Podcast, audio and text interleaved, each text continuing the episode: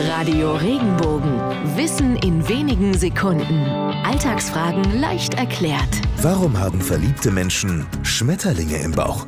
Zum ersten Mal benutzte die amerikanische Schriftstellerin Florence Converse in ihrem Buch House of Prayer die Worte Butterflies in the Stomach, zu Deutsch Schmetterlinge im Magen. Der Ausdruck erfreute sich großer Beliebtheit und verbreitete sich, bis er Mitte des 20. Jahrhunderts als Redewendung auch in Deutschland ankam. Seither haben Verliebte auch bei uns die bekannten Schmetterlinge im Bauch.